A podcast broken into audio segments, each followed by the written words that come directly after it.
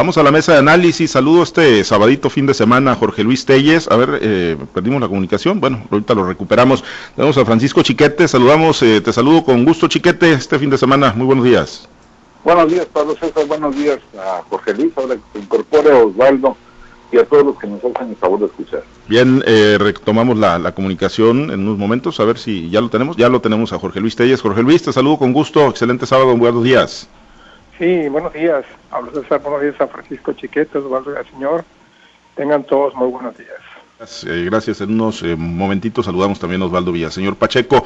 Pero bueno, vamos al tema y en este cierre de, prácticamente cierre de semana, el día de ayer eh, se dio a conocer por parte pues del propio, porque se le cuestionó al propio Rubén Rocha Moya, el candidato de Morena y el partido sinaloense al gobierno del estado, sobre pues un documento de desistimiento sobre las denuncias en materia electoral que presentaron hace unos días en contra de Belio Plata Insunza y del propio gobernador Quirino Ordaz Coppel. se habían presentado el 17 17 de abril, eh, luego de, bueno, pues la supuesta intervención de Evelio Plata, que ya derivó en una resolución del Tribunal Electoral del Estado de Sinaloa, acreditándole, pues, responsabilidad de injerencia en el proceso, al grado de que Evelio Plata, pues, ya ni siquiera está en el gabinete del gobernador Kirin Ordaz Coppel, renunció por motivos personales, aunque, bueno, en la práctica política, pues, ya sabemos que literalmente lo, corrieron del gabinete estatal, eh, luego de, pues, esta intervención aparentemente abierta en el proceso electoral en apoyo al candidato de la coalición va por Sinaloa, Mario Zamora Gastelum. Pero bueno, eh, se dio la, la, salida de Belio Plata y se da el retiro de la denuncia, dice el documento que presentó el día de ayer, eh, bueno, que se presentó ante la Fiscalía Especializada en Atención a Delitos Electorales del Estado de Sinaloa, eh, firmado por Jesús Manuel Martínez Peñuelas como representante del equipo de Rochamoya. dice, por medio del presente escrito, expreso formalmente el desistimiento más amplio que en derecho procede en relación con la denuncia presentada ante esa representación social en fecha 17 de abril del año en curso en contra de Belio Plata y Quirino Ordaz por la probable comisión de delitos en materia electoral. Pues, eh, ¿cómo, se, ¿cómo lo leemos? Eh, ¿Cómo lo lees, Jorge Luis? Esto es un mero gesto de civilidad política luego de que el gobernador pues ya se sabe, corriera Evelio Plata del gabinete estatal o algún acuerdo ya eh, pues en la mesa entre ambos que bueno pues son conocidos, fueron colaboradores, formaron parte del mismo equipo, Rochamoy y Quirino Ordaz. ¿Cómo leerlo cuando vamos enfilándonos hacia la recta final de este proceso electoral, Jorge Luis? Bueno, pues el hecho de que sean adversarios en un momento dado, pues no quiere decir que no puedan llegar a acuerdos políticos civilizados como como lo es este, ¿no? Retirar la demanda contra Evelio y eh, la demanda que tenían contra el gobernador Quirino Ordaz Yo creo que queda viva la demanda contra, contra Manuel Tarri Bortosuaste, que es el secretario de Agricultura, y también con el secretario de Innovación Gubernamental. Ellos no están mencionados en ese documento y sin embargo pues también están involucrados en este, en este tema. Ahora la advertencia es de que si el gobernador si detectan que hay intromisiones, pues van a presentar una nueva demanda, ¿no? Que esto para mí pues no, no en nada no cambia las cosas en nada, ¿no? Ni van a se van ni va ni se va a hacer juicio político, ni va a cambiar en nada, ni van a dejar de el gobierno, el gobierno tiene muchos modos para entrometerse en las campañas políticas, ya sea en favor o en contra, y hay métodos que pues que ni tan siquiera los especialistas son capaces de detectar. Entonces esto no, no, no va a cambiar las cosas, es más bien una, una situación de tipo mediático en el cual pues exonera al gobernador que nos da porque bueno pues un gobernador tampoco es una cosa menor, ¿no? Es que manda en el estadio, es evidente el control y el poder que tiene un gobernador, entonces pues bueno, pues más vale, más vale llevar las cosas en paz con el ciudadano. Pero te digo, a mi juicio no cambia las cosas en nada. ¿Qué hubiera pasado? A ver, ¿qué hubiera pasado si la demanda sigue ahí? ¿Qué hubiera pasado? ¿Se, van a, se le va a hacer juicio político al gobernador? ¿Se le va a desaforar de su cargo? Pues eh, no sé, ¿no? No sé qué, qué pueda pasar, pero yo creo que es más mediático esta situación que realmente una situación concluyente que pueda que pueda llegar a una situación como esta, de un desafuero, de un juicio político. Y vamos a esperar qué pasa también con los otros involucrados. Los otros involucrados pues también están, están demandados y no figura en ese documento. Eh, fue muy claro Rocha cuando lo entrevistan dice que es únicamente contra, contra Elio Plata y contra... Bueno, es más, en, la entrevista Rocha ni siquiera menciona al gobernador. Ya después eh, nos enteramos por ese documento que firma Martínez Peñuelas y que ya está la fiscalía en, la cual se amplía pues este, la exención hasta el gobernador Quirino Coppel. Parte, ¿no? Parte de las campañas, parte de la clima política que se da en esta situación, pero pues hay que estar pendientes, ¿no? No deja de ser una situación interesante. Pues eh, sí, sí, la realidad es que digo, pues con el ruido político, chiquete, sobre todo que se generó al arranque, ¿no? De si el gobernador o dónde estaban los intereses, los afectos eh, del, del, gobernador, el apoyo, ¿no? Si estaba verdaderamente con, con, el PRI, con Mario Zamora o si estaba con, con Rubén Rocha Moya, pues yo no sé si a los rochistas o al equipo de Rocha o pretendan eso, pues les alcance, ¿no? Para con este desistimiento, pues eh, mandar el mensaje o tratar de hacer permear el mensaje, pues de que se retoma cierto, cierto nivel de acuerdo. Eh, ¿Cabría una, una lectura así, chiqueto, es un mero gesto de civilidad política? Yo creo que incluso más allá de ni siquiera gesto de civilidad política, sino un gesto mediático, como dice Jorge Luis. Mira, no hay un desistimiento que valga contra un pues un fallo ya, ya dictado en el Tribunal Estatal Electoral, de que, que cambia las cosas. Ya hay una, un señalamiento y una, una condena que a lo mejor puede pues, ser, ser recusada en, en, otras instancias. No, sabe, no, no sé yo personalmente si ya se, ya se presentó la impugnación, seguramente sí. Pero, pero pues no cambia las cosas y, ahora, como, como dice Jorge también, Jorge Luis, están pendientes los otros casos, de manera que no, no me parece a mí que esto sea algo trascendente para los hechos, para los resultados concretos. Yo creo que sí quieren mandar esa imagen de civilidad, de magnanimidad, pero en la práctica pues no, no es no es algo significativo, no es algo que, que dé un, un resultado, que diga, se distendió el Estado, se, resolvieron conflictos, nudos gordianos de, del conflicto político. No, no me parece que sea así, es, parte de una estrategia y este y vamos a ver qué, qué sucede con los otros casos, vamos a ver qué sucede con las impugnaciones. Yo, yo veo esto como algo que, pues, con lo que se quiere vestir a la campaña de Russo Moya. Ahora, eh, Osvaldo, te saludo con gusto. Buenos días, excelente sábado. Eh, bueno, eh, si bien está, está esto que, bueno, estamos analizando, ¿no? Si es un mero gesto de civilidad, si incide en algo, este desistimiento que el equipo de Rocha hizo sobre la denuncia de Belio Plata o contra Belio Plata y contra el gobernador Kirin Ordaz Coppel, pero la realidad es que, bueno, pues el gobernador, salvo estos casos, ¿no? De Belio, de Tarriba y de José Jesús Galvez, ¿no? La difusión de algunos boletines en el portal de transparencia, pues eh, se ha visto, pues yo no sé si ajeno, pero sí por lo menos eh, invisible, ¿no? Si está operando políticamente, pues lo está haciendo de manera fina. Y en el caso del presidente López Obrador, pues no se ha dado hacia Sinaloa una intervención, por ejemplo, como la que sí está teniendo en las elecciones de, de Nuevo León. Entonces, ¿qué, ¿qué es esto de ayer? Del desistimiento. ¿Cómo lo lees, Osvaldo, tú, el desistimiento que hizo el equipo de Rocha sobre las denuncias presentadas contra Quirino Ordaz y contra Evelio Plata? Buenos días, que nada, eh, los Piquete, Jorge Luis. A ver, estamos en una campaña política, eh, siempre decimos, está presentando rasgos atípicos. ¿Y por qué? Bueno, porque siempre se presentan nuevas formas de hacer política. Y hoy estamos viendo, por ejemplo, que uno de esos rasgos es precisamente la de judicializar la política y politizar la justicia. Y bueno, eh, los, los diferentes eh, actores políticos han tomado también la arena de los tribunales, eh, han tomado el recurso de las demandas penales o de las demandas electorales o administrativas como una forma de contener, como una forma de inhibir y bueno, no solamente vemos el caso de, de, Helio o el caso de, la solicitud de juicio político al gobernador, ahí están otras demandas, la que presentó Graciela Domínguez también por hechos de, supuesta corrupción, ahí están los, eh, contra Manuel Tarriba y de otros eh, eh, funcionarios o candidatos que están vigentes también.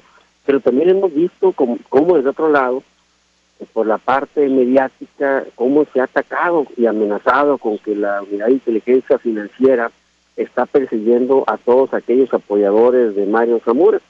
Y bueno, también vemos, por ejemplo, cómo se han atacado periodistas, empresarios, en fin. Y eso también juegan, o sea, también juegan en la política, hay que decirlo. Pero no solamente es ese tipo de ataques, también está la participación ya abierta de, grupos delincuenciales que han estado parando, frenando algunos actores políticos para que no se metan en la campaña a favor de tal o cual candidato. Entonces, al final de cuentas, estamos viendo un, todo ese tipo de señalamientos que empiezan a hacer toda una, una, una bolita, que empiezan a generar una percepción de cómo están precisamente jugando los diferentes actores políticos. Entonces yo creo que el retirar la demanda es una especie de, despresurización ante una percepción que se viene gestando de qué lado o, de, o de, cuál partido o de cuál candidato pudieran estar eh, no solamente eh, haciendo acuerdos o no solamente convenciendo, sino doblegando incluso. Y bueno, cuando mandan esa señal al gobernador de que se retira la demanda en contra suya de Belio, pero una de varias que están pendientes ahí que se han puesto en este en esta jornada electoral, pues yo creo que es el guiño, ¿no? El guiño de que todavía se pueden establecer acuerdos, si es que no los existen, pero bueno, cuando menos es el guiño, el guiño, y, y Rocha pues le sirve para despresurizar una percepción que se viene gestando de que no quiere ganar la elección convenciendo, sino doblegando a, todos los actores políticos y entre ellos hasta los propios electores, metiéndoles en pocas palabras. Ahora, eh, Jorge Luis, y ahorita yo ponía el ejemplo, ¿no? del caso o el nivel de intervención que, por ejemplo, el presidente López Obrador desde la conferencia mañanera está teniendo en la elección de Nuevo León, ¿no? Abiertamente señalando a uno de los candidatos y al candidato del PRI. Pero para el caso de, Sinaloa no se ha dado esa intervención, por lo menos no abierta, aunque Osvaldo refiere, ¿no? La intervención de la Unidad de Inteligencia Financiera y algunos otros métodos o mecanismos de presión que supuestamente se estarían eh, utilizando en contra de, pues, seguidores, simpatizantes simpatizantes, apoyadores de, Mario Zamora Gastelum, pero tú, tú percibes, eh, y digo, por aquello de, la relación que han podido construir el gobernador y el presidente López Obrador, que ha sido pues de, mucho respeto, de mucha institucionalidad, eh, e incluso de camaradería, me atrevería a decir, se ha, se ha mostrado así eh, cuando ha venido el presidente a Sinaloa, esa, esa relación construida entre ambos, eh, está que permitiendo o evitando que el presidente se meta directamente a la elección de Sinaloa o no le está poniendo atención a Sinaloa, no le importa mucho electoralmente. Eh, ¿cómo, ¿Cómo lo percibe? Digo, obviamente no hay punto de comparación ¿no? entre lo que representa políticamente, empresarialmente Nuevo León y lo que representa el estado de Sinaloa. Pero bueno, e, esa relación que lograron construir está blindando al proceso electoral en el estado de Sinaloa de, de una mayor confrontación, de, de, de un incendio político como lo refería ahorita el propio Osvaldo Villaseñor Jorge Luis? siempre se dice, y a veces hasta en sentido peyorativo, que Sinaloa le importa muy poco a la federación porque representa el 2,5% de, del número de votos, entonces que Sinaloa políticamente no tiene mucho interés para el gobierno del presidente, siete distritos electorales federales, y además súmale a esto, pues, eh, como lo mencionas bien, yo creo que sí hay una buena relación entre Quirino y el presidente López Obrador, pero yo creo que esto es más, eh, más de palabras, porque yo no veo un respaldo del presidente hacia, hacia, hacia Sinaloa. ¿Cuál obra? ¿Cuál obra? ¿Cuál, cuál apoyo? Cuando vino um, ya como presidente electo López Obrador, hasta prometió hacer la, la carretera Badiraguato Parral, con, inclusive hasta le dijo al gobernador, y lo vamos a hacer con con concreto hidráulico, ves el asfalto. ¿Dónde está la inversión en las presas, Santa María, Picachos? ¿Dónde está la inversión en carreteras? ¿Dónde está la inversión en hospitales que se volvieron al ejército, por cierto? Los hospitales ya venían desde antes de que era López Obrador y eso es uno de los grandes éxitos de Quirino, opacado, ¿por qué? Porque pues la operación de los hospitales se le da al ejército y no a la Secretaría de Salud como, como eran los planes originales y yo creo que eso desencantó mucho a Quirino porque al menos aquí en Culiacán el hospital general está en manos del ejército, está en el total abandono, es una lástima pasar por ahí y ver aquellas instalaciones imponentes, desoladas, por fuera, yo no sé si por dentro tengan el equipo el equipo adecuado, el equipo que requieren para una atención médica, decían que iba a ser una unidad COVID ahí, pero no se ve nada, ¿no? Entonces voy esto porque pues el respaldo del presidente es más de palabras, más de palabras, más hacer nada. Ahora Quirino pues es uno de los gobernadores vulnerables. ¿Por qué? Porque pues tiene un Congreso en contra de querer el presidente con la mano en la cintura no puede desaforar. No pasaría lo de Tamaulipas, que, que Tamaulipas pues eh, cabeza de vaca tiene una mayoría aplastante en la Cámara de Diputados. Aquí ya hemos visto que no. Y así como creen muchos gobernadores en los que con la mano en la cintura el presidente los puede desaforar. ¿Por qué no lo hace? Porque bueno, pues porque ya, ya sabe que tampoco es nomás darle la orden a los diputados y que eso se haga. Pero te digo, eh, definitivamente no veo yo en este momento, hasta hoy, no veo las manos del presidente metidas en el proceso electoral. Tampoco veo la mano de Quirino. ¿eh?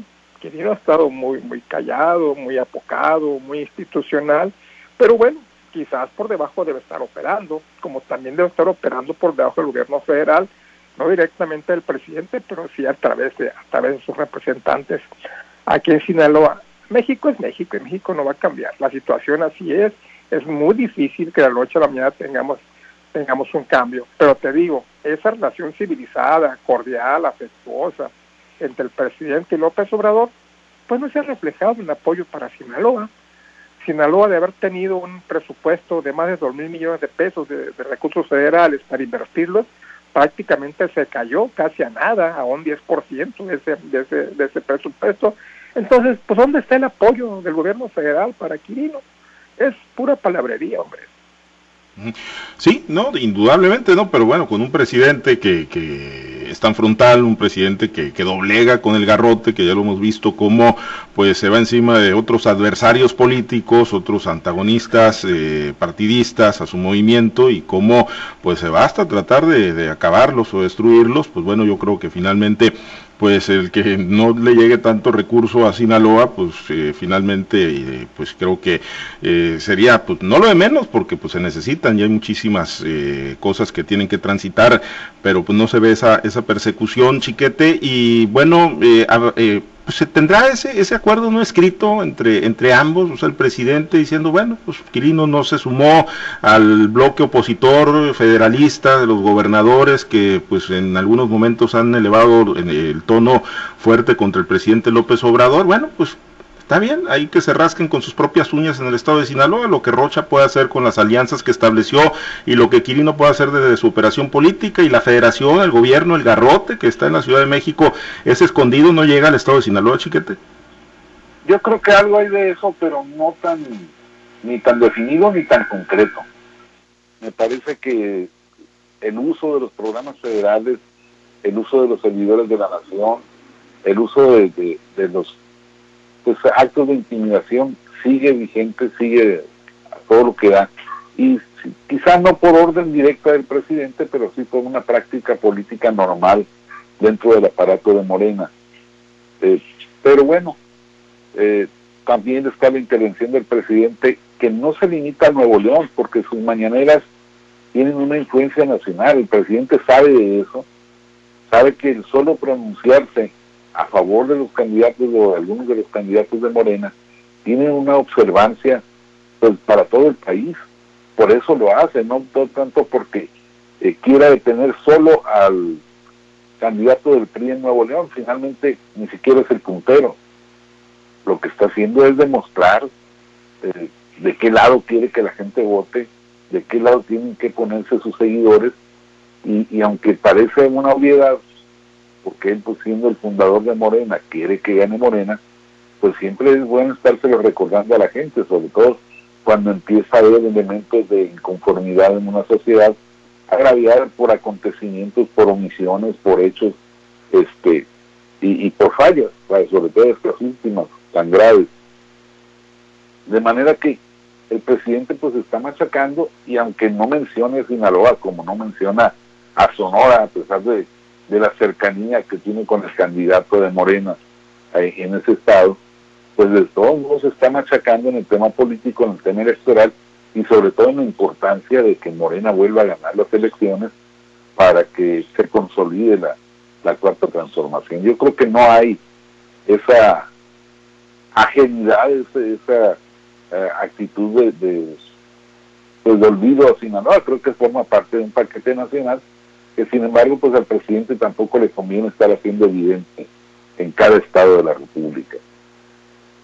Eh, Osvaldo, y bueno, eh, pues ese, ese nivel de intervencionismo que, que, desde las mañaneras tiene el presidente López Obrador todos los días, ¿no? Esa influencia que ya refiere Chiquete, que aunque direccione hacia alguna entidad como Nuevo León, pues tiene un impacto nacional por el simple hecho de, mencionar marcas, partidos, nombres, eh, programas, apoyos, y bueno, eso, pues ¿qué, qué, qué, qué, qué línea o qué camino le, les puede trazar pues a los gobernadores, un gobernador como el de Sinaloa, que ya se ha dicho, ¿no? Digo, yo no sé si estará operando o no estará operando políticamente, pero visiblemente no lo, no lo está haciendo, ¿no? No está teniendo eh, expresiones de, de, apoyo, de respaldo, de solidaridad, de, de operación política, eh, aunque pues no se dio ese caso de Evelio Plata, de Manuel Tarriba, pero bueno, eh, así se la va a jugar ya el gobernador Kirin Ordaz Coppel, eh, de aquí al término de la elección, digámoslo, relativamente tranquilo, y si está operando, pues haciéndolo totalmente por debajo de la mesa.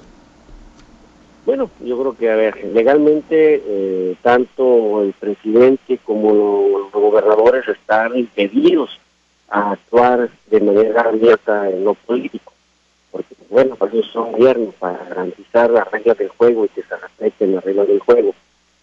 Que veamos presidente, pues sí, pues, pero ¿quién le va a negar algo al presidente de la República? Eh, él tiene el control de todos los poderes, está un gobernador, no, existe un poder encima de él. Pero, a ver, pensar que el gobernador va a, actuar fuera de lo que establece el marco legal de manera visible, que no, ha sido su estilo.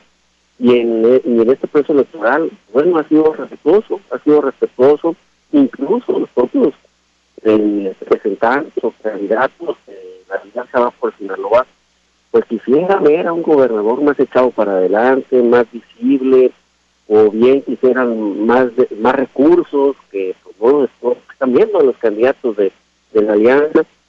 Y bueno, históricamente se sabe que una de las fuentes de financiamiento es el gobierno y lógicamente beneficia al partido que esté en el poder. ¿Por qué se le ve tanto dinero a Morena? Pues hay que preguntarse de dónde viene la fuente de financiamiento y, y las medidas para hacerlo sin trastocar a ley pues existen y para eso son buenos todos los, la gente que está en los gobiernos, para desviar recursos, para sacar recursos, pero no se le ven a los candidatos del PRI, se le, sí se le ven a los candidatos de Moreno.